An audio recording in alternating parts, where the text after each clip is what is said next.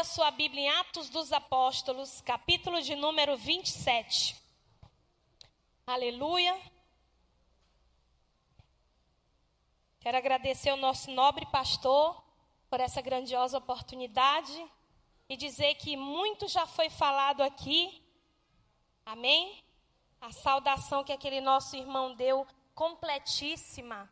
Já poderíamos ir para casa abastecido mas o Senhor ainda tem propósito para executar neste lugar, amém? Quero agradecer o convite da irmã Eliane e do irmão Edmilson, meus amigos amados, moram no meu coração para sempre. Vamos abrir as nossas Bíblias em Atos dos Apóstolos, capítulo 27. Queridos, o tema que nos move a este lugar, para estar debaixo da graça de Deus, é blindando a família contra as investidas do inimigo. Verdadeiramente, o inimigo das nossas almas o tempo todo investe contra nós. E ele é espírito, por isso não desiste. E nós precisamos blindar a nossa casa. E por isso precisamos nos preparar para essa batalha. Por isso eu escolhi como subtema para este momento navegando em direção à felicidade. Porque quando adentramos a uma família, seja por nascimento ou constituindo uma nova família com um cônjuge, automaticamente nós entramos em um navio poderoso e vamos navegar por mares e seremos, de acordo com as nossas escolhas e oportunidades, conduzidos pelo Pai Eterno. Nós sabemos que um homem e uma mulher são feitos de escolhas e de oportunidades. E quando nós entramos numa família, tudo que nós precisamos visionar é conseguir que todos sejam felizes ali dentro. Por isso, cai em voga para nós o que diz a palavra de Deus: negue-se a si mesmo. Ninguém leva a sua família a uma grande felicidade se não negar a si mesmo. O meu pai, mês que vem, completa 50 anos de casado. E conversando na nossa sala, ele disse assim: Filha, o seu. Eu perguntei, pai, qual é o segredo de um casamento duradouro como o seu? Ele disse: Filha, é a renúncia. Filha, é a renúncia. Renunciou e amou, a eternidade nos espera. Amém? E que essa mensagem do meu pai possa já ficar no seu coração. Renuncie. Renuncie o seu desejo. Não case para ser servido, case para servir. Não case para ser feliz, só buscar a sua felicidade. Case principalmente para fazer com que o outro seja feliz. E nessa passagem que eu convido vocês a acompanharem comigo a partir do versículo de número 4, diz assim: E partindo dali, fomos navegando abaixo de Chipre, porque os ventos eram contrários. Agora você pula para o versículo de número 43 e 44. Mas o centurião, querendo salvar a Paulo, lhes estorvou este intento e mandou que os pudessem, que os que pudessem nadar, se lançassem primeiro ao mar e se salvassem em terra. E os demais, uns em tábuas e outros em coisas do navio. E assim aconteceu que todos chegaram à terra a salvo. Amém, queridos? Então nós vamos entrar numa família e não vai ser diferente, e estamos numa família e não vai ser diferente do que aconteceu com Paulo aqui. Nós não estamos neste mesmo navio e não estamos indo para esta mesma cidade que ele foi, mas nós vamos aprender aqui erros que não devemos cometer durante essa viagem e segredos importantes que devemos desvelar e praticar para o nosso grande sucesso, que é blindar a nossa casa e a nossa família. É bem verdade que nós temos hoje que estudar para ser qualquer profissão, exercer qualquer profissão na sociedade, nós estudamos. Mas quem aqui estudou para ser pai? Estudou? Quem estudou para ser mãe? Quem estudou para ser filho? E quem estudou para ser esposo? Ninguém. Quem estudou para ser esposa? Pois hoje nós precisamos colocar em, pra, em prática o que diz a palavra de Deus. A partir de agora, conhecereis a verdade e a verdade vos libertará. Nós precisamos estudar para tudo. Porque aquele que muito lê, bem entende, bem ouve, bem vê.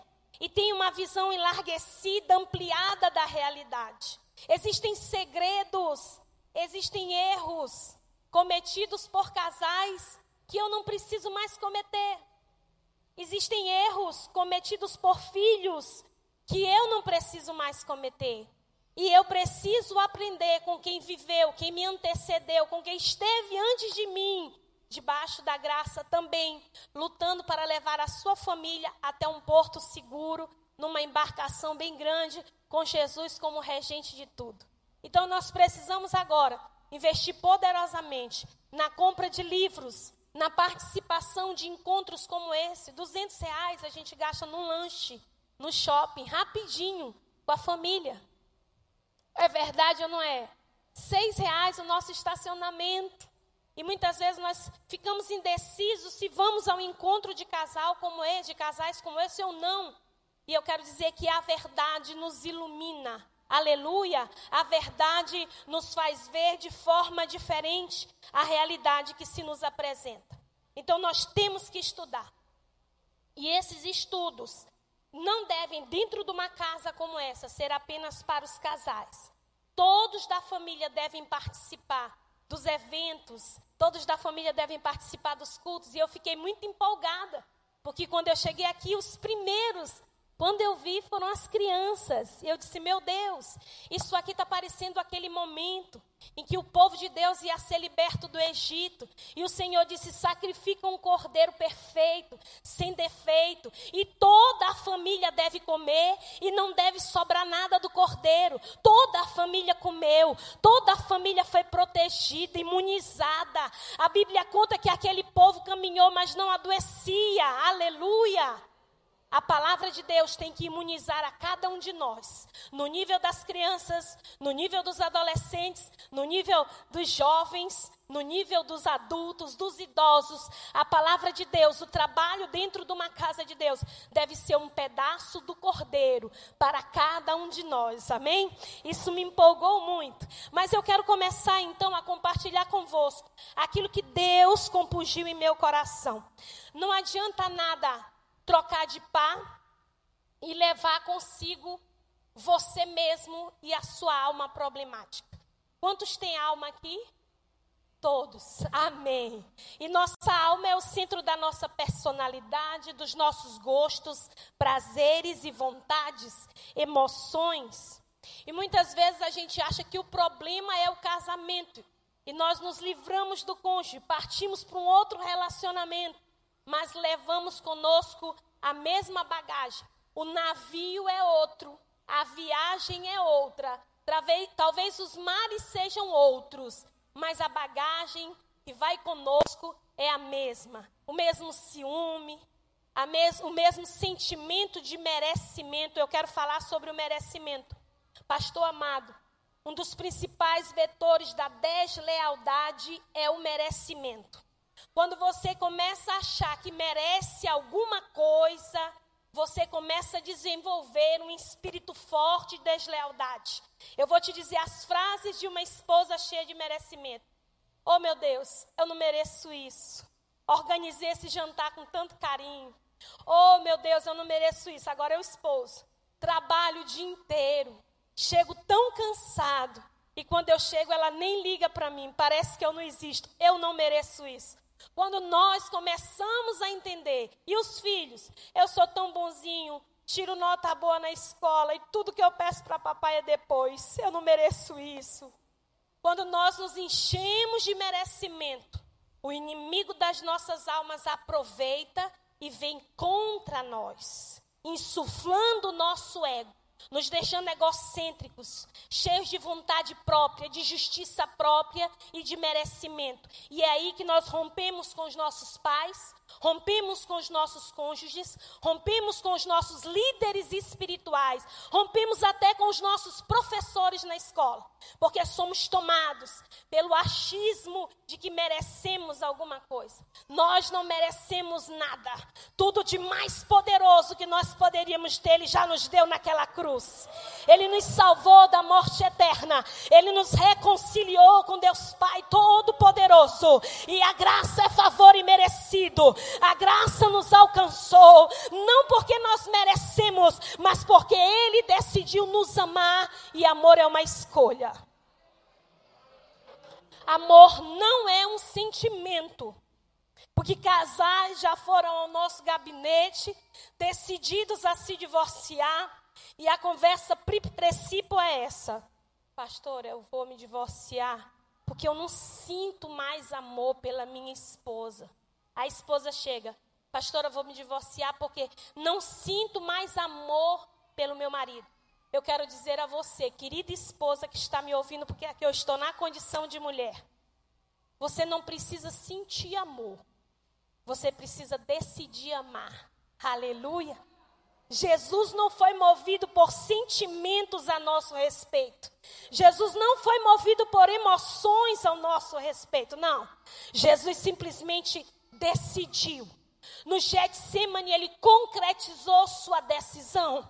Ele chorou. Ele pranteou diante do Pai. Ele fez proposta para Deus. Ele suou sangue. Mas ele disse: Senhor, seja feita a tua vontade. Aleluia. E ele escolheu nos amar com morte de cruz. Por isso, saia daqui hoje blindando a tua casa, blindando a tua família, fazendo essa embarcação chegar a um porto seguro, porque hoje você decide amar. Quem decide amar não escolhe a personalidade que ama. Quem decide amar não escolhe adjetivos para quem ama, simplesmente ama incondicionalmente. Aleluia. Que o amor incondicional invada o teu coração nessa noite e fortaleça o teu casamento e a criação dos teus filhos. Amém? Queridos, agora nós vamos entrar na palavra de Deus. Versículo de número 44 diz assim: Eu quero compartilhar convosco.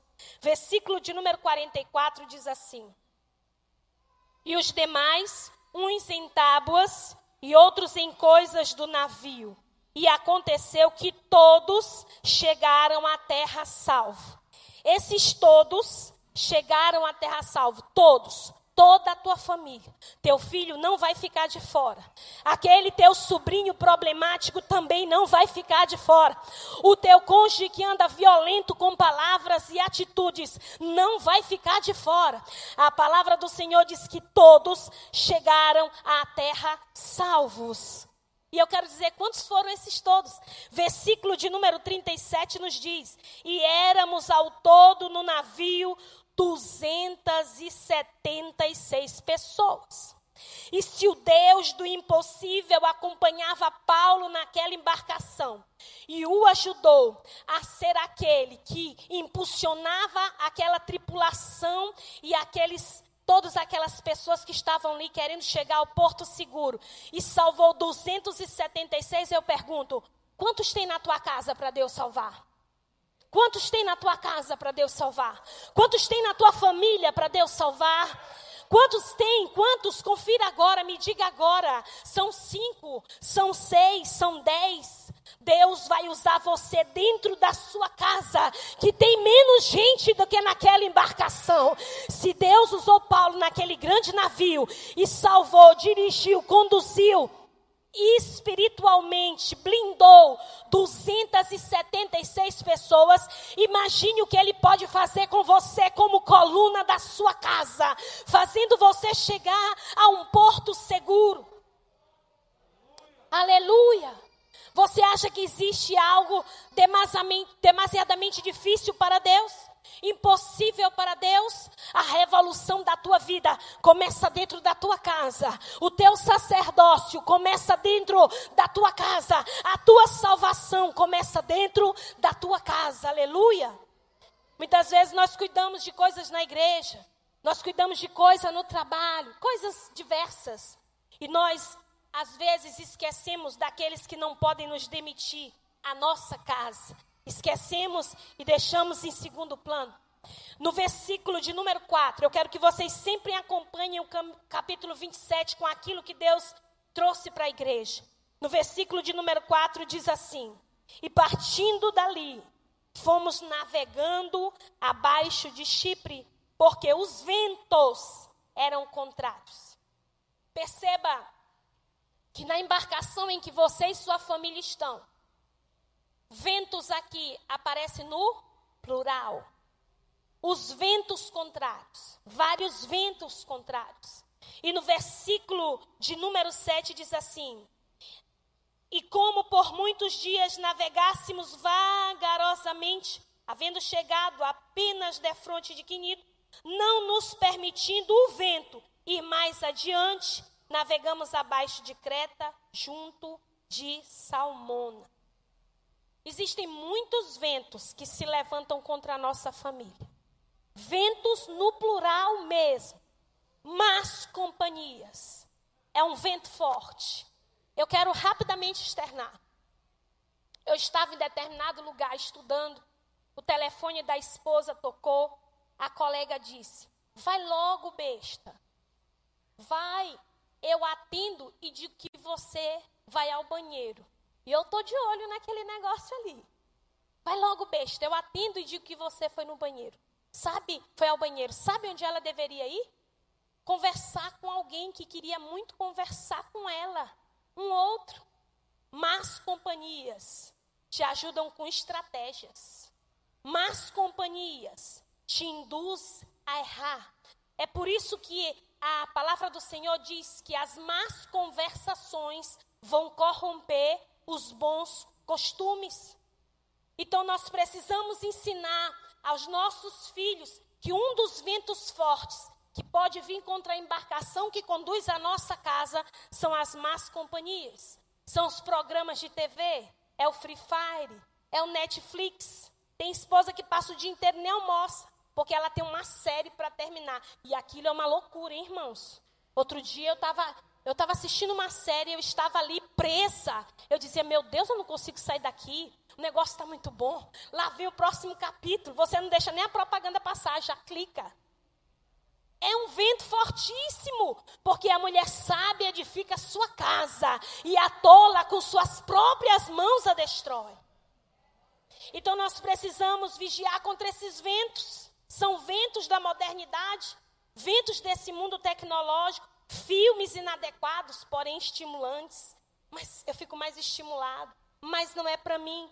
Tudo me é lícito, mas nem tudo me convém. Conselhos errados, como aquela coleguinha lá da turma de estudo diz: vai besta, que eu atendo o teu celular e digo que você foi ao banheiro. Olha, como Satanás tem sempre alguém para facilitar as coisas. Nós precisamos vigiar contra esses ventos, você não precisa temer o vento. Você só precisa ser firme e poderoso em fé para resistir a qualquer vento e qualquer tempestade, bem fundamentado na palavra de Deus. Eu quero dizer um último vento que eu trouxe aqui anotado: leis e novos costumes sociais. Por exemplo, pessoas que decidem casar e dizem assim: não, eu vou casar, eu vou fazer essa tentativa. Se der certo, se não der, essas são leis sociais. Porque lá na minha casa existia uma lei social. É esse rapaz mesmo, era um negão assim, alto, a gente olha para ele assim, né, forte. Aí meu pai disse: "É esse rapaz mesmo, né, minha filha?" Eu disse: "É, pai, é para a vida toda, viu?" Ele estava me dizendo: "Olha, tu não vem para cá com tua mala arrumada, porque aqui em casa não." Ele estava dizendo para mim: não, vem chorar aqui no meu colo, porque aqui em casa não. Você vai viver a sua escolha. Amém? E você é ensinado na sua casa que casamento é para a eternidade. Aleluia. Teu pai e tua mãe já te alicerçam. E esse é nosso papel principal: ensinar aos nossos filhos que aliança não se quebra. Olhe para a sua aliança aí, quem tem uma. Olhe para a sua aliança. Qualquer rachadura na aliança incomoda. Prende a pele do dedo. Dá vontade de tirar logo. Sabe por quê? Porque a aliança não se quebra. Em Malaquias o Senhor diz: Eu abomino o divórcio. Aleluia! Que isso fique bem claro. Pastora, mas eu vivo apanhando. Esse vento tem soprado contra mim. quando ele não me agride fisicamente, ele me agride com palavras. Então Deus me fez para sofrer isso tudo? Querido, a palavra de Deus, o pastor um dia vai dar um curso aqui para você, diz qual é a situação em que se pode divorciar, mas ela não diz que se pode casar de novo. Então, outro dia, uma linda moça da minha igreja veio para mim e disse: Pastora, estou decidida, vou me divorciar. Eu disse para ela: Está decidida a nunca mais ter outra pessoa? Porque o teu marido vai ter que morrer para você ter outra pessoa. Ele vai precisar morrer. Agora você vai viver orando para ele morrer? Vai ser de manhã, de tarde, de noite. Mata o meu marido, Deus. Mata que eu quero outro, Deus. E ela ficou apavorada. E eu abri a Bíblia. Agora nós vamos estudar sobre casamento. Muito do que está acontecendo dentro das nossas igrejas é porque os ventos sociais é que estão nos conduzindo. Os ventos sociais é que estão ali moldando as nossas atitudes e nossos comportamentos. Mas aquele que é salvo em Cristo Jesus não é conduzido por ventos sociais, mas é conduzido pela palavra de Deus que consegue repartir alma de espírito de tão penetrante e poderosa que ela é. E é isso que nos alimenta e é isso que nos conduz. E como tem criança no nosso meio, eu quero dizer para você, as crianças aí, lembra da história dos três porquinhos? O que que o inimigo lobo mal fazia?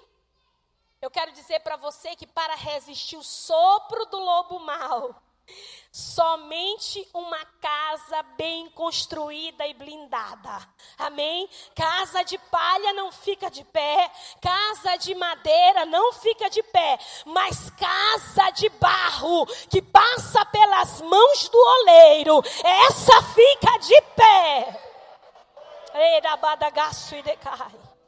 E é aí que eu fico muito impressionada, porque até as crianças são ensinadas que a casa precisa ser forte para não cair com qualquer sopro, com qualquer vento, com qualquer tempestade. Aleluia! Você que é criança, quando você vê Satanás soprando contra a casa dos teus pais, ajoelha no pé da tua cama e ora. Nós presenciamos uma cena no hospital. A família desesperada, porque os paramédicos estavam entregando a senhora morrendo e fazendo a massagem cardíaca para ela reviver. E todos ficaram com a mão na cabeça e com o celular na mão e nós estávamos lá. E a criança de 10 anos se ajoelhou no meio daquele povo adulto. A criança de 10 anos se ajoelhou e disse: Deus, não leva minha avó agora, porque eu tenho um segredo para contar para ela. a avó não morreu, não, gente. Morreu, não. Bate palma para o Senhor Jesus.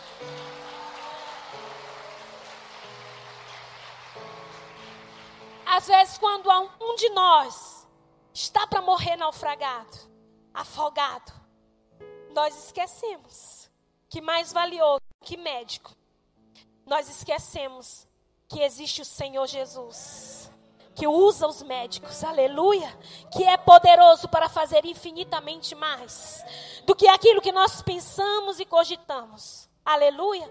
Então eu compartilho com você essa mensagem, porque eu sei que Deus vai entrar na tua casa e que o navio que conduz a tua família vai chegar a um porto seguro. No versículo de número 20, você pode acompanhar comigo? O versículo de número 20 diz assim: E não aparecendo havia já muitos dias, nem sol, nem estrelas, e caindo sobre nós uma não pequena tempestade, quer dizer, uma grande tempestade, fugiu-nos toda a esperança de nos salvarmos. Quantas famílias estão em densa escuridão? A palavra do Senhor diz em Malaquias 4:2: que ele é o sol da justiça. E a palavra do Senhor diz em Mateus 5,14 que nós somos luz do mundo. E diz em Efésios capítulo 2, versículo 15, que nós resplandecemos como astros no mundo. E muitas vezes uma família está em densas trevas sem estrelas que somos nós. Não temos luz própria, mas o sol nos ilumina. Aleluia! E é a luz do sol que emanamos sobre o povo. Quantas vezes uma família está em densas trevas e nós não apresentamos para ela o sol da justiça e nem nos apresentamos como astros de Deus, estrelas de Deus, luz de Deus, luz do mundo, levando uma mensagem, uma palavra de segurança. Quantas vezes nós mesmos estamos em densa escuridão e nos esquecemos que há um sol da justiça, há um justo e poderoso fiel Deus que pode todas as coisas ressuscitar o que está morto. O Senhor pode ressuscitar aquele beijo que há muito tempo você não dá no seu esposo. O Senhor pode ressuscitar o carinho que teus filhos tinham e externavam, e agora eles andam tão secos, tão exauridos e isolados no celular, porque Ele é o sol da justiça. E quando nós invocamos o sol da, da justiça, nós não passamos muito tempo em densas trevas. Aleluia! Nós não passamos muito tempo em escuridão. E quem está em escuridão não consegue ver o, a resolução do problema está bem ali, mas nós não conseguimos ver.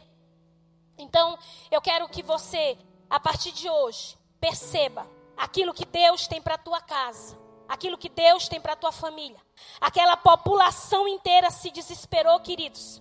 No versículo de número 31 diz assim: Disse Paulo ao centurião e aos soldados: Se estes não ficarem no navio, não podereis salvar-nos. Então os soldados cortaram os cabos do batel e deixaram cair. E enquanto o dia vinha, Paulo exortava a todos a que comessem alguma coisa, dizendo: É já hoje o décimo quarto dia que esperais e permaneceis sem comer, não havendo provado nada. Portanto, exorto-vos a que comais alguma coisa. Tem casa em inanição. E não é porque resolveu não comer para elevar o espírito, edificar o espírito. Tem casa em inanição porque tem alimentado muito bem o corpo, com pizza, com um excelente buffet, mas tem esquecido do principal alimento, daquele que sustenta uma casa, a palavra do Deus vivo. E Paulo exorta aquela população: vocês precisam comer. Quantas vezes o desespero, a ansiedade, a dor e a mágoa nos impedem até de comer, de nos alimentar e nos faz emocionalmente deixarmos de vir ao culto. Não, hoje eu não vou não. Eu não estou bem não. Pois é o dia que nós não estamos bem não, que nós precisamos caminhar na direção do altar. Aleluia. É nesse dia que nós precisamos dizer, pastor, ora comigo, ora comigo, ora por mim. Fala para Deus, conversa com Deus junto comigo, porque eu preciso nessa hora buscar o Senhor com toda a minha força. Eu quero encerrar essa mensagem com o tempo que me foi dado.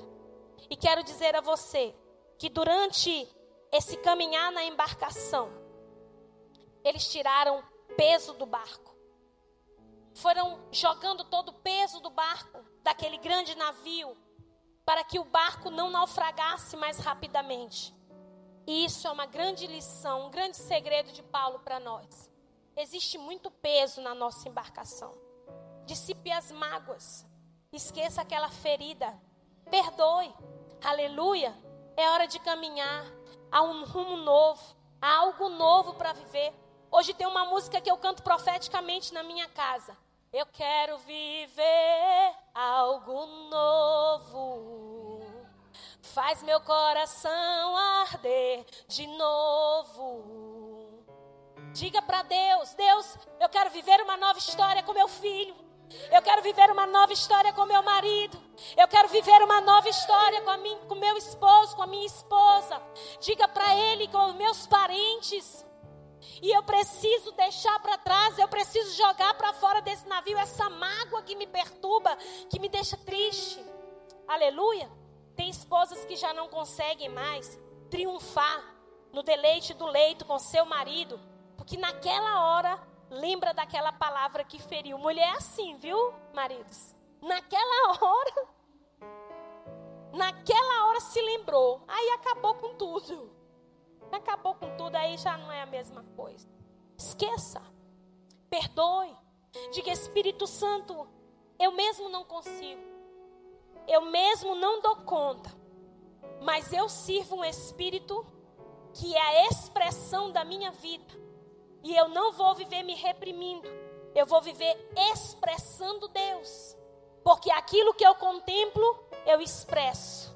Aquilo que eu contemplo resplandece de mim. O que é que você tem contemplado? Porque se você ficar contemplando a dor, a injustiça, o merecimento, a maldade, a palavra que feriu, é isso que você vai expressar. Porque o ferido fere, o doente adoece. Mas nessa noite o Senhor pode curar a tua alma. Se você deixar o serviço para Ele, deixe o serviço para Ele fazer, porque Ele é Deus. Jogue o peso desse navio embora. Aleluia. Perdoe imensamente com o coração disposto a amar, porque como já dissemos aqui, amor é uma escolha. E finalmente eu vou finalizar a mensagem, não cheguei nem na terça parte, viu? Do que eu queria. Mas nós servimos ao Senhor com ordem e decência. Amém? No versículo de número 29, eu quero ler com você com muita propriedade. Diz assim: e temendo herdarem alguns rochedos, lançaram da popa quatro âncoras, desejando que viesse o dia. Tinham medo dos rochedos. Imagine uma revolta. Alguém consegue ver pedra? Nós temos aí a história do Titanic. O Titanic colidiu contra um iceberg. E durante uma navegação sem muitos recursos e com imensas trevas, muitas vezes você não vê o rochedo. Você não vê aquilo que está submerso, aquilo que está embaixo. E muitas vezes o que está embaixo é o sentimento da tua esposa, que não é transparente para você. Ela não está sendo transparente, ela ainda não conseguiu perdoar. Ou então ela está vivendo com você dizendo assim: eu vou ficar com ele até quando der. Quando eu não aguentar mais, eu deixo tudo para trás. Eu vou pular daqui dessa embarcação.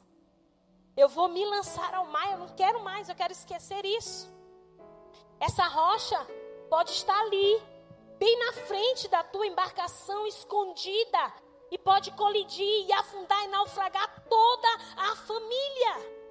E é um sentimento oculto no recôndito da alma é uma dor que não está declarada, eu quero contar uma particularidade para vocês. Eu não sou uma pessoa assim, carinhosa, de, de chamego, de beijinho e abraço. Não, eu sou de fazer um bolo de chocolate. Eu sou de organizar, porque tudo de comida é bom, né, irmãos? Eu sou assim de organizar um jantar. Essa é a minha forma de amar. E o meu esposo não, ele gosta do grude. Tem alguém aqui que gosta de grude? Ele gosta, ó, tem um monte de gente levantando a mão. ele gosta do beijinho e do abraço. E se ele não fala, essa é uma rocha que o meu navio poderia colidir e eu não ia ver. Então ele diz assim para mim, filha, tu me beija tão pouco. E aí eu passo uma semana todinha vigilante. Vou beijar esse homem. Na hora que ele me deixar no serviço, eu vou beijar. Quando eu chego em casa, eu fico ligada, eu beijo. Aí eu vou lá e beijo. Porque não é algo do meu contorno da psique, mas é o contorno dele, é a forma de amar para ele. Ele ama com abraço, ele ama com beijo, ele, ele passa a mão no meu cabelo, você entende? Por isso, o cabelo da mulher tem que estar tá muito cheiroso o tempo todo. Pastora, fiz chapinha segunda-feira, hoje é domingo. Eu ainda não tive coragem. Pelo amor de Deus. Não pode. Então ele diz: Ele me mostra onde está a pedra que pode naufragar a nossa embarcação. Ele diz: Eu gosto de carinho. Diga para sua esposa: não fique com essa pedra pesada que pode ajudar o teu navio a, a, naufragar. Diga, meu bem, eu gosto da coisa melosa. Eu gosto é do grude. Eu gosto é do cheiro. E você, esposa, diz assim para o seu marido: Filho, o homem pode até ser feinho, mas ele tem que ser cheiroso. É verdade ou não é, mulheres? Oh, pode ser o bicho mais feio do mundo. Mais feio mesmo que só você que acha ele bonito. Mas se ele vier cheiroso, levanta a mão a mulher que dá a maior 10 para o homem cheiroso. O seu, no caso. Olha aí, viu? Essa é uma rocha que pode estar escondida no mar revolto. E aí você diz: bem, toma aquele banho, passa aquela loção de barba. Que eu adoro o meu marido quando ele passa loção de barba, viu? É o segredo. E vem que eu quero te dar um cheiro. Comece a falar o que te agrada. Ah, se ele me amasse, ele saberia o que me agrada. A Bíblia diz que nada que esteja oculto não venha a ser revelado. Revele logo. Revele, não fique esperando, não é não, pastor? Revele. E perceba. Releitura do versículo 29, após falar das rochas escondidas, diz assim: Lançaram da popa quatro âncoras, desejando que viesse o dia. Quatro âncoras.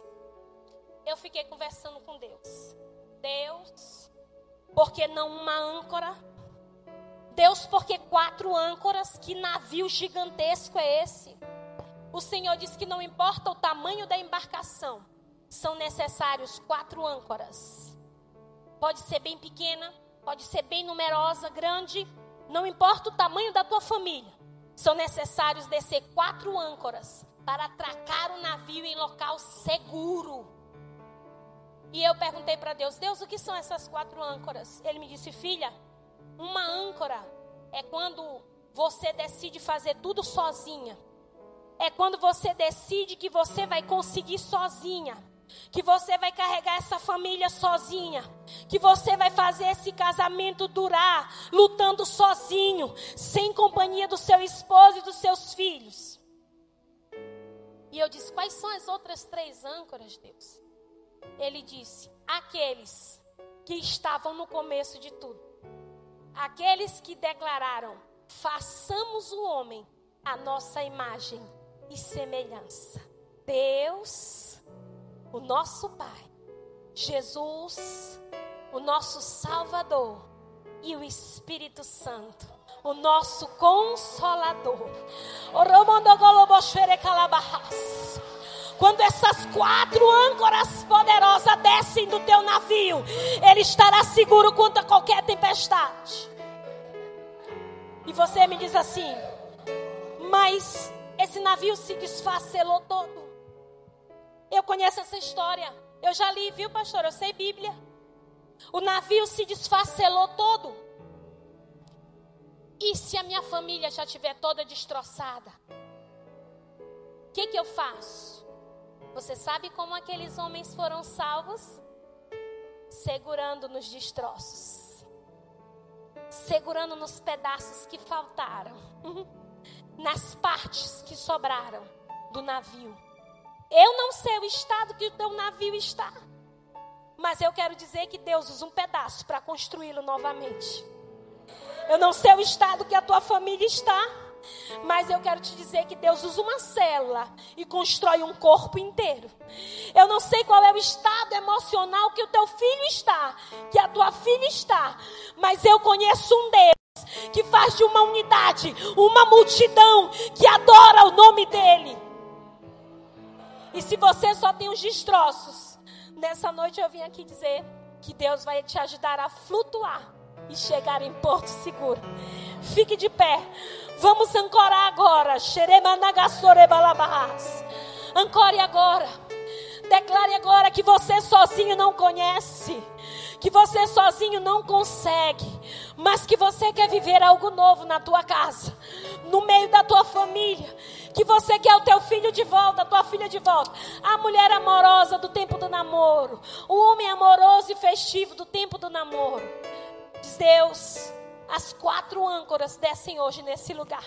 Eu desço com o Pai, o Filho e o Espírito Santo para salvar a minha casa.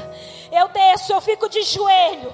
Eu ancoro agora para salvar a minha família, para restituir o meu casamento, para amar o meu filho e a minha filha como nunca mais eu fiz. E diga para Deus: eu quero viver algo novo. Eu quero dizer que meio a uma pandemia, em 2020 eu vivi muitos milagres. E se você vê, assim como você vê, Provérbios nos ensina, assim será. Se você vê que a tempestade vai acabar com tudo, assim será. Mas se você vê que a tempestade vai revelar o teu potencial, assim será. Senhor, nessa hora eu ergo a minha voz eu clamo aos céus, porque eu sei que aqui tem um povo que te adora. Aqui tem um povo que te conhece. Aqui tem um povo que declara que tu és a âncora poderosa. Senhor, eu entrego cada família aqui nas tuas mãos. O pastor, o anjo dessa igreja todo o seu conclave, todas as pessoas que lutam com ele neste lugar. Eu te entrego cada servo e cada servo deste lugar, cada família, cada casa. Faz prosperar, Senhor. Faz renascer, Senhor. Deus salva, reconstitui. E eu te agradeço com salvas de palma ao Rei da Glória, em o nome de Jesus.